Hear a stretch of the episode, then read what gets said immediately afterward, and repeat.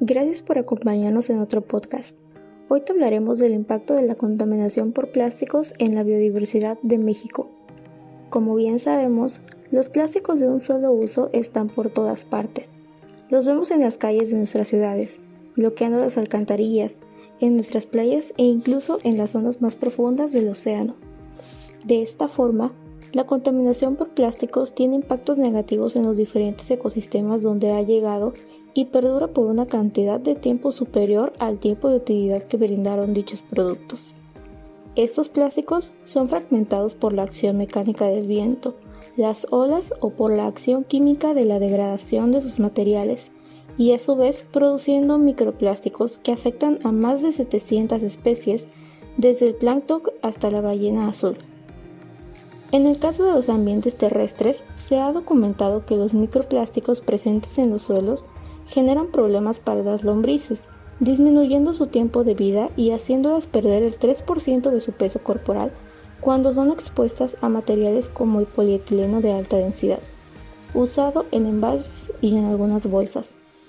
Esto tiene como consecuencia impactos negativos en la agricultura, vital para la soberanía alimentaria de México, que es potencia agroalimentaria y ocupa los primeros lugares en exportación de aguacate, tequila o tomate.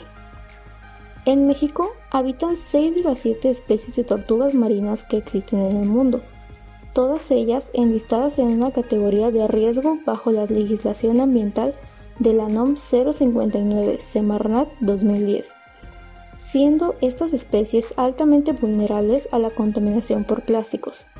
De hecho, estudios demuestran que una de cada tres tortugas muere a causa de este plástico y que el punto de inflexión se encuentra cuando las tortugas consumen más de 14 piezas plásticas. Ahí los contaminantes tóxicos aumentan la tasa de mortalidad hasta el 50% de la población en las tortugas. Otras especies amenazadas y emblemáticas del turismo en México, como el tiburón ballena, se encuentran expuestas a la contaminación por plástico debido a sus métodos de alimentación por filtración. Además, es necesario tener en cuenta que a nivel mundial esta contaminación provoca la muerte de más de 100.000 mamíferos marinos al año y por lo tanto afectando a las 45 especies de mamíferos marinos mexicanos. Otras especies que se ven afectadas son las aves marinas.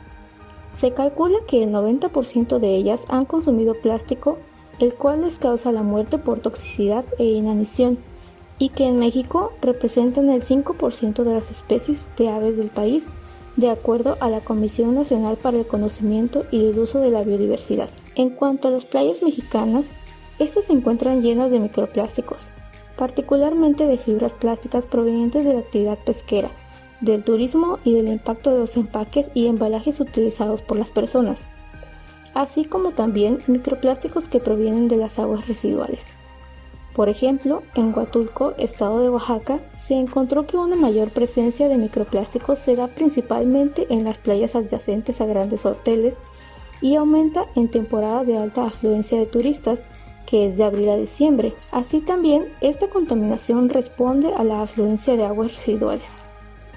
Sumado a lo anterior, en un ejercicio de ciencia ciudadana realizado por Greenpeace México en 2018, se encontró que en 42 sitios de playa estudiados en México, el 100% de ellos presentó contaminación por algún tipo de macroplástico equivalente a envolturas, a plásticos descartables correspondiendo a 396 fragmentos, en 42 sitios estudiados.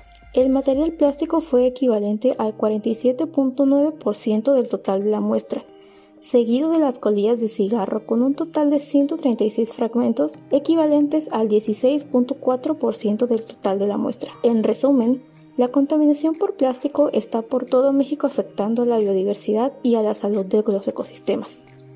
Sin duda alguna, conocer estos datos resulta preocupante ya que esta situación se está volviendo cada vez menos controlable. Gracias por escucharnos hoy. Te esperamos en el siguiente podcast.